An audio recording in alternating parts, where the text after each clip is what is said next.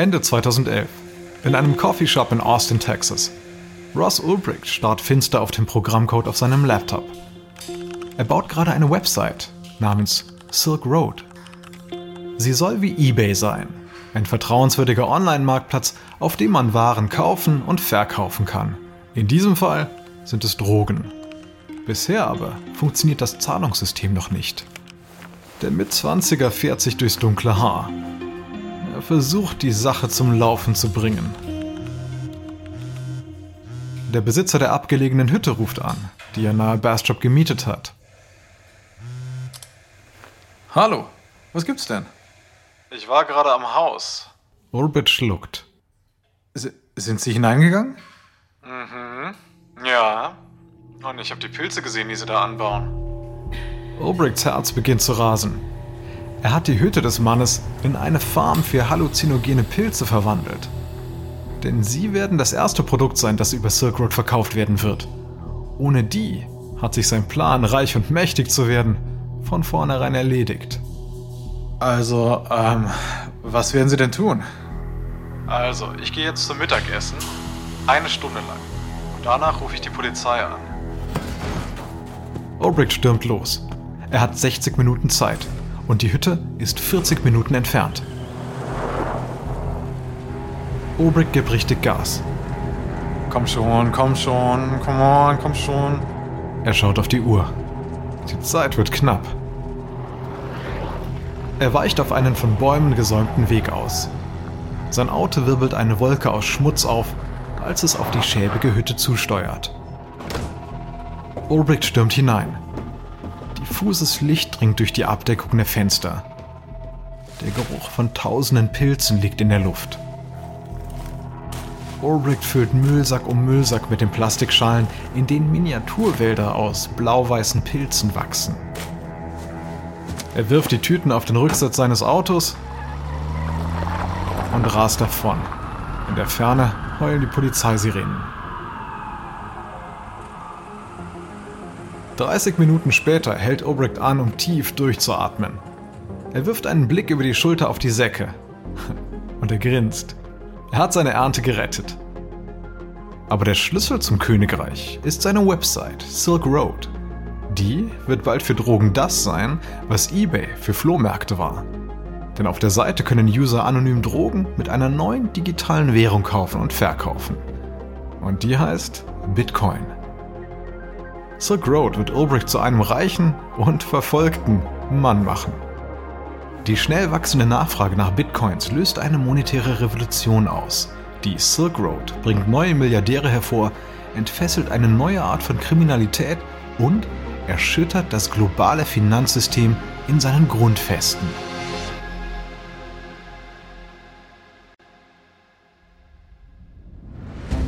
Ich bin Alexander Lange für Wandery und das ist Kampf der Unternehmen.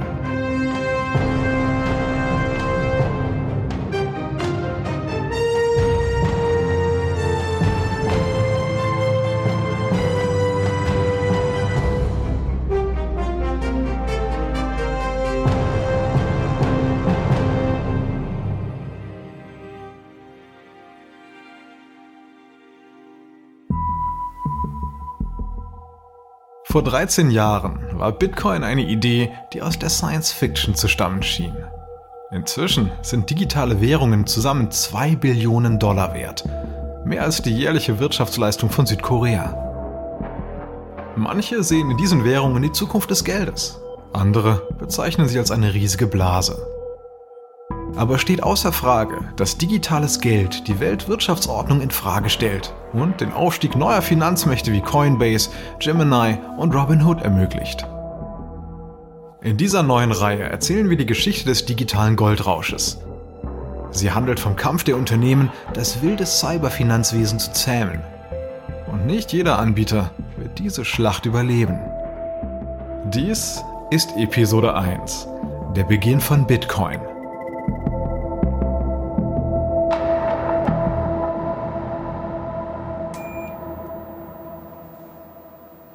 Januar 2009. Ein Vorstadthaus in Santa Barbara, Kalifornien. Der Computerprogrammierer Hal Finney sitzt am Schreibtisch in der Ecke seines Wohnzimmers und schaltet sein Arbeitsgerät ein. Er nippt an einer Kaffeetasse, während die vier Bildschirme des PCs zum Leben erwachen. Finney steht kurz davor, die Hebamme der ersten Digitalwährung zu werden. Er öffnet die E-Mail, die gestern Abend von Satoshi Nakamoto kam. Er klickt auf einen Link und wartet auf den Download. Finney stieß im vergangenen Jahr auf Nakamotos Namen. Dieser hatte gerade auf einer Mailingliste über Kryptographie sein Konzept für eine digitale Währung namens Bitcoin vorgestellt. Die meisten Programmierer lehnten Nakamotos Idee ab. Das Projekt würde genauso scheitern wie alle bisherigen Versuche, digitales Geld zu erschaffen. Außerdem war Nakamoto ein Newcomer gehörte einfach nicht zur Clique. Aber Finney war beeindruckt von Nakamotos Entwurf einer virtuellen Währung, die keine Regierung kontrollieren und kein Unternehmen besitzen kann. Er drängte Nakamoto dazu, das Programm für Bitcoin zu schreiben. Und jetzt lieferte Nakamoto das Ergebnis. Finney schreibt an Nakamoto. Installation läuft. Wo sind Sie? Finney hat keine Ahnung, wo sich Nakamoto befindet. Er weiß absolut nichts über den Mann oder die Frau. Hinter dem Namen Nakamoto könnten auch mehrere Personen stecken. Nicht, dass das wichtig wäre, denn das Internet ist voll von Leuten, die vorgeben, irgendwas zu sein, was sie nicht sind. Eine E-Mail landet in Finneys Posteingang. Ich bin online. Sagen Sie mir, wenn Sie Probleme haben. Danke für Ihre Hilfe. Finney startet Nakamotos Programm. Es erzeugt sofort einen langen Code, der aus Buchstaben und Zahlen besteht. Das ist Finneys öffentliche Bitcoin-Adresse. Alle seine Bitcoins werden mit dieser Adresse verknüpft sein. Sie ist wie eine Bankkontonummer, um Transaktionen vorzunehmen. Das Programm erzeugt einen weiteren Datenblock, nämlich Finneys privaten geheimen Schlüssel. Der kontrolliert den Zugang zu seiner Bitcoin-Adresse. Wie die PIN-Nummer seiner Bankkarte verwendet er ihn, um Transfers zu signieren. Der mathematische Mechanismus, der die öffentliche Adresse und den kryptografischen Schlüssel miteinander koppelt, ist so komplex, dass Hacker die Verbindung nicht knacken können. Das macht Bitcoin-Adressen extrem sicher. Aber im Gegensatz zu einem Computerpasswort, das wiederhergestellt oder geändert werden kann, erlangt man bei Verlust des privaten Schlüssels nie wieder Zugang zu seinen Bitcoins. Finney schaut sich also an, was Nakamotos Programm sonst noch so alles kann. Es gibt nur zwei Funktionen. Die eine ist Bitcoins senden, aber Finney hat noch keine digitalen Münzen. Er klickt auf die andere Option. Münzen generieren. Auf den Bildschirmen passiert nicht viel, aber im PC fängt der Prozessor hörbar an zu arbeiten. Er sucht im Internet nach anderen Computern, auf denen das Bitcoin-Programm läuft. Er findet bald den einzigen anderen Rechner im Bitcoin-Netzwerk. Den von Nakamoto. Finneys PC tritt mit der Durchführung mathematischer Berechnungen mit Nakamotos Gerät in Konkurrenz. Es ist ein Wettrennen. Der Computer, der als erster ins Ziel kommt, bringt seinem Besitzer einen Haufen neuer Bitcoin-Einheiten ein. Dann beginnt sofort ein neues Rennen um die Lösung mathematischer Berechnungen. Dieser Prozess wird Mining genannt. Aber dies ist nur das Zuckerbrot, mit dem Nakamoto die Leute dazu bringen will, Teil des Bitcoin-Netzwerks zu werden. Damit Bitcoins wie Geld funktionieren, muss die Bonität des Absenders für alle offen liegen. Bei einer Zahlung mit Kreditkarte wird die Transaktion von Unternehmen wie etwa Mastercard verifiziert. Bitcoin hat keine Transfervermittler, keine Eigentümer und keine eigenen Computer. Stattdessen setzen Menschen freiwillig ihre eigenen Computer für die Überprüfung ein. Nakamotos Plan geht auf.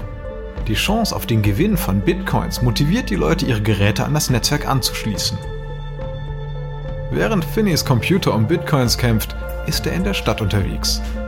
Nach seiner Rückkehr überprüft er, wie viele Bitcoins sein Computer verdient hat. 50 Bitcoins! Vielleicht kann ich mir damit eines Tages mal ein Bier kaufen. Kurze Zeit danach stellt Nakamoto die Open Source Software ins Netz. Das Zeitalter der Kryptowährung hat begonnen. Aber zunächst haben die digitalen Münzen keinerlei Gegenwert.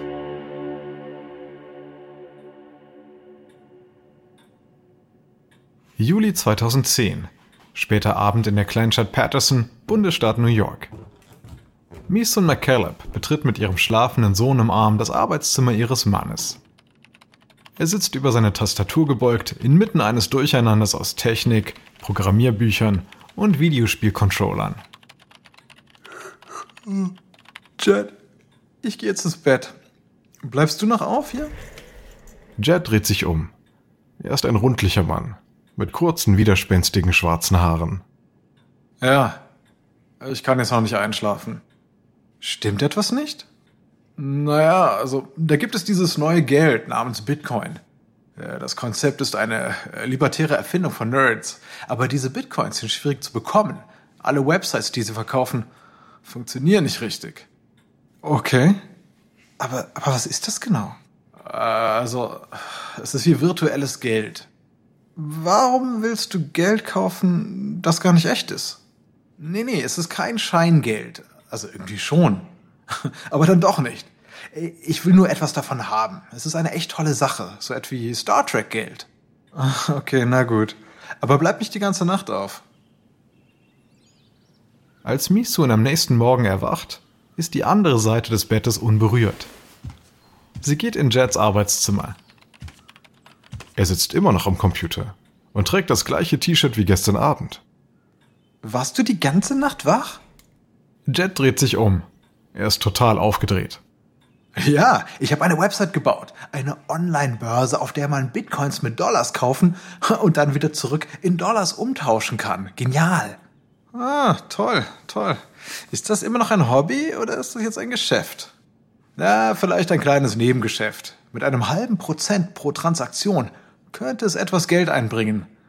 So, jetzt brauche ich einen Namen und eine Webadresse. Alles, was mir einfällt, ist schon vergeben. Hast du nicht noch jede Menge freie Webadressen? Ja, es gibt da noch Mount Gox. Misun erinnert sich an Mount Gox, einen virtuellen Tauschplatz für die Sammelkarten des Spiels Magic the Gathering. Und Mount Gox gab es nur kurze Zeit. Mount Gox ist ein seltsamer Name, aber er bleibt im Gedächtnis. Ein paar Tage später geht Mount Gox online. Der Handelsplatz bietet Verkäufern und Käufern eine Plattform. Am ersten Tag werden 20 Bitcoins zu je 5 Cent gehandelt. Das spricht sich in der kleinen Bitcoin-Gemeinschaft schnell herum. Am Ende des Monats wechseln auf Mount Gox täglich Bitcoins im Wert von 1000 Dollar den Besitzer. Und da die Währung nun leichter zu bekommen ist, wächst auch die Zahl der Bitcoin-Käufer. Noch ist die Kryptowährung kaum mehr wert als Monopoly-Geld. Bitcoin-Besitzer können auch nur untereinander tauschen, nämlich Bitcoins gegen Pizzalieferungen oder Bitcoins gegen Aufkleber von SpongeBob. Wenn also Bitcoin den Sprung von einer Spielerei zur digitalen Währung schaffen soll, muss es einen zwingenden Grund für die Menschen geben, mit Bitcoin anstatt mit Dollar zu bezahlen. Und genau daran arbeitet ein kriminell veranlagter junger Mann aus Texas.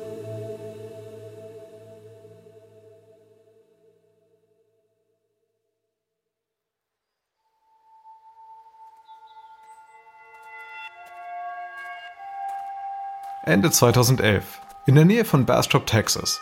Ross Ulbricht führt seine Freundin Julia zu einer einsam gelegenen Blockhütte, die er gemietet hat. Er fängt sie auf, als sie stolpert. Langsam, langsam, der Boden ist holprig. Wo sind wir? Es ist besser, wenn du es nicht weißt. Okay, warte hier. Julia hört Schlüssel und das Geräusch einer Metalltür, die sich öffnet. Ulbricht sagte, er wolle ihr ein Geheimnis zeigen, Ihre Augen sind verbunden und sie befindet sich an einem abgelegenen Ort. Sie weiß nicht, ob sie sich aufgeregt oder verängstigt fühlen soll. Ulrich nimmt ihren Arm, um sie zu führen. So, lass uns reingehen. Achtung, hier sind ein paar Stufen. Igitt, äh, hier riecht es feucht. Ist, ist hier drinnen was gestorben? Julia hört, wie die Tür hinter ihr zugeht. Okay, du kannst jetzt die Augenbinde abnehmen. Julia streift sie ab und streicht sich die dunklen, lockigen Haare aus dem Gesicht. Sie sieht sich um. Die Hütte ist heruntergekommen. Eingerissene Pappbögen bedecken die Fenster, die Regale sind mit Plastikschalen voller sprießender Pilze gefüllt. Julia beugt sich vor, um sie zu inspizieren. und wendet sich dann an Ulbricht. Sind das Magic Mushrooms? Ja. Sie dreht sich. Es sind eine Menge Pilze. Eindeutig mehr als nur für den persönlichen Gebrauch. Was hast du mit ihnen vor? Ulbricht grinst. Er hatte die Silk Road Website unter völliger Geheimhaltung geplant. Aber Julia, denkt er, kann er vertrauen. Ich verkaufe sie online. Bist du verrückt? Wenn du die Pilze auf eine Handelswebsite stellst, kriegst du lebenslänglich. Wir sind in Texas. Nein, nein, die benutze ich nicht. Ich habe eine eigene Plattform im Dark Web. Sie heißt Silk Road. Ich werde die Pilze dort verkaufen. Und andere können das auch tun. Wie auf eBay. Und pro Transaktion kassiere ich einen Anteil. Die Polizei könnte Überweisungen und PayPal-Zahlungen zurückverfolgen. Alles trackbar. Ja, und deshalb benutze ich Bitcoin, digitales Geld. Es wird außerhalb des Finanzsystems gehandelt und es hinterlässt überhaupt keine Spuren. Die Daten sind verschlüsselt. Es sind auch keine Banken beteiligt, die die Bitcoins wieder in Dollar umwandeln. Es ist komplett anonym. Die erwischen dich doch. Nein, man kann die Bitcoins nicht zurückverfolgen. Sie können sie weder mit Silk Road noch mit mir in Verbindung bringen. Julia starrt Ulbricht an. Sie dachte, sie würde mit einem Gebrauchtwarenhändler ausgehen.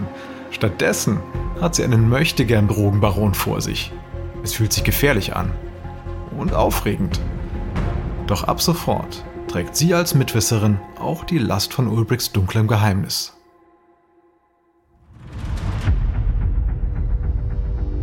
Im Januar 2011 schaltet Ulbricht Silk Road frei.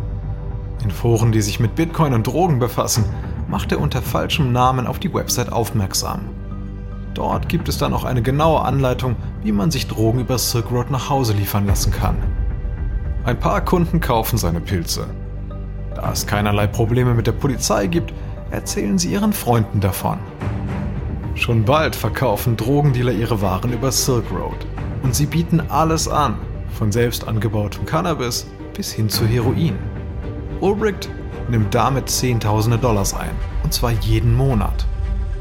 Mit dem Aufschwung von Silk Road steigt auch die Nachfrage nach Bitcoins und damit auch den Diensten von Mt. Gox. Und für einen abstinenten Tech-Unternehmer ist Silk Road eine Offenbarung. Sie inspiriert ihn dazu, sein Leben der Verbreitung der Kryptowährung zu widmen.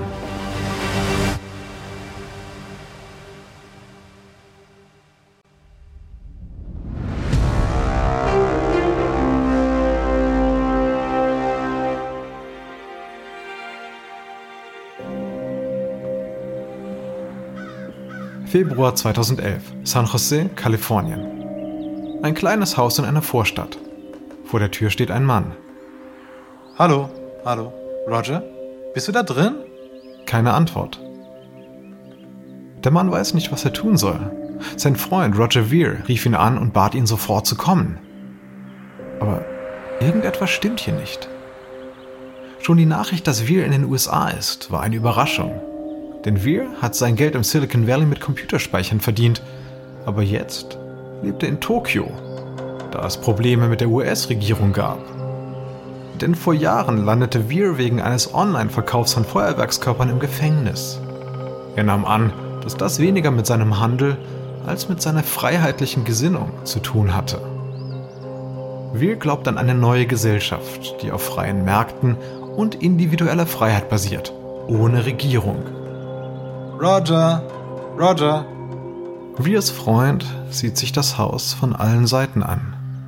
Von Veer keine Spur. Roger, ich, ich komme jetzt rein, ja? Mach, mach bloß kein Jiu-Jitsu oder sowas mit mir, ja? Drinnen herrscht das reinste Chaos. Überall leere Kisten mit chinesischem und japanischem Essen. Papierbögen liegen auf dem Boden zerstreut. Er findet Veer am Küchentisch sitzend, ein athletischer 32-Jähriger mit Kurzhaarschnitt. Aber er sieht krank aus. Seine Augen sind blutunterlaufen und er starrt ins Leere. Roger? Wir hebt eine Hand zur Begrüßung und stößt dabei ein Glas Wasser vom Tisch.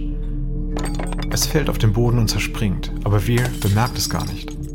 Hey, alles in Ordnung? Äh, Sie können es nicht aufhalten. Es sei denn, Sie schalten das Internet ab. Wovon, wovon redest du denn? Bitcoin. Bitcoin wird die Welt verändern. Menschen werden keine Erlaubnis von Banken oder Regierung brauchen, um ihr Geld auszugeben. Politiker werden stürzen. Silk Road ist nur der Anfang. Silk Road? Silk Road? Ja, es ist eine Website, auf der man mit Bitcoin Drogen kaufen kann. Ich dachte, du bist Abstinenzler. Ja, ja, ich, ich bin nicht auf Droge, ich bin nicht auf Droge. Aber ich fühle mich nicht gut. Ich hätte mehr schlafen sollen. Ich habe von Bitcoin gehört, dann darüber gelesen und gelesen und gelesen. Es ist wie ein Kaninchenbau. Es dich immer tiefer und tiefer und tiefer rein. Der Freund schnippt mit den Fingern, damit Weir zuhört. Wann warst du zuletzt im Bett? Keine Ahnung. Vor Tagen. Vielleicht vor einer Woche. Kein Wunder, dass du in diesem Zustand bist. Mann, du hast Schlafentzug. Komm, komm her, ich bring dich ins Krankenhaus. Weir kommt erholt aus der Klinik zurück, aber er bleibt irgendwie verändert. Bitcoin ist jetzt seine Berufung. Er sieht Bitcoin als ein Werkzeug, um den Staat zu entmachten. Regierungen benutzen ihre Kontrolle über die Finanzmittel, um Militär und Polizei nach ihren Vorgaben zu steuern. Und wir glaubt, dass die Regierungen nach der weltweiten Einführung der Kryptowährung ohne Handhabe dastehen werden. In Folge könnte die von ihm ersehnte libertäre Gesellschaft also entstehen. Dann tritt er in Aktion und wechselt einen Großteil seines Vermögens in Bitcoins um. Ab dem Tag nimmt auch sein Unternehmen die Digitalwährung an. Wir verschenkt sogar Bitcoins an Menschen, die er trifft. Manche nennen ihn Bitcoin Jesus. Er schaltet dafür Werbung in einer Radiosendung, die für libertäre Politik wirbt und die auf mehr als 100 Sendern in den USA läuft.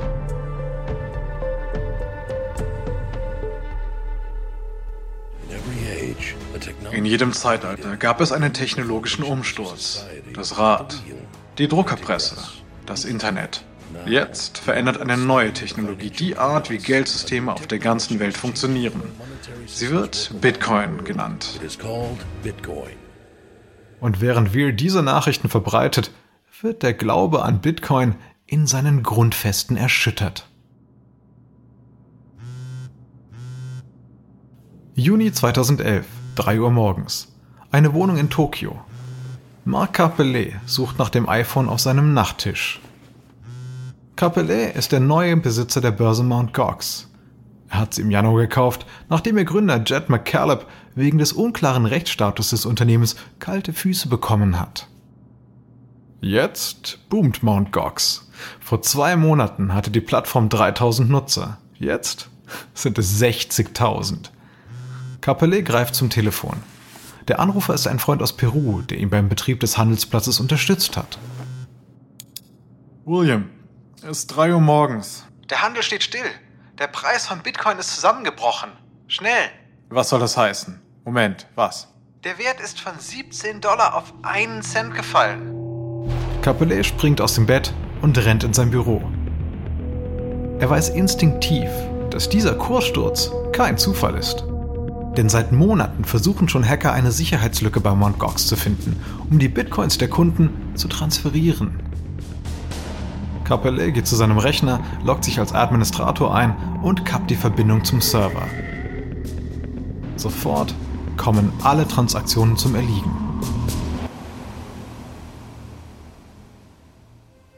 Der Schaden ist beträchtlich.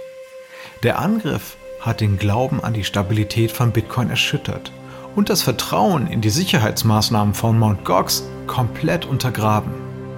Dieser Vorfall überzeugt Weir, dass die Zukunft von Bitcoin nicht länger von Mt. Gox abhängen darf. Die Digitalwährung braucht nicht nur einen Handelsplatz, sondern viele innerhalb des Netzwerks. Denn damit kann der Ausfall einer Tauschbörse nicht die Kryptowährung selbst gefährden. Er beginnt also mit der Suche nach Bitcoin-Startups, die er finanzieren kann. Aber er ist nicht der Einzige, der investieren will. Schon bald bekommt er es mit zwei Investoren zu tun, die Bitcoin nicht als Werkzeug für eine Revolution sehen, sondern als Mittel, um reich zu werden. In der nächsten Folge stürzen sich zwei Olympioniken auf Bitcoin, ein Junge aus Brooklyn entflieht aus dem Keller seiner Eltern und ein ehrgeiziger Programmierer begeht Ketzerei.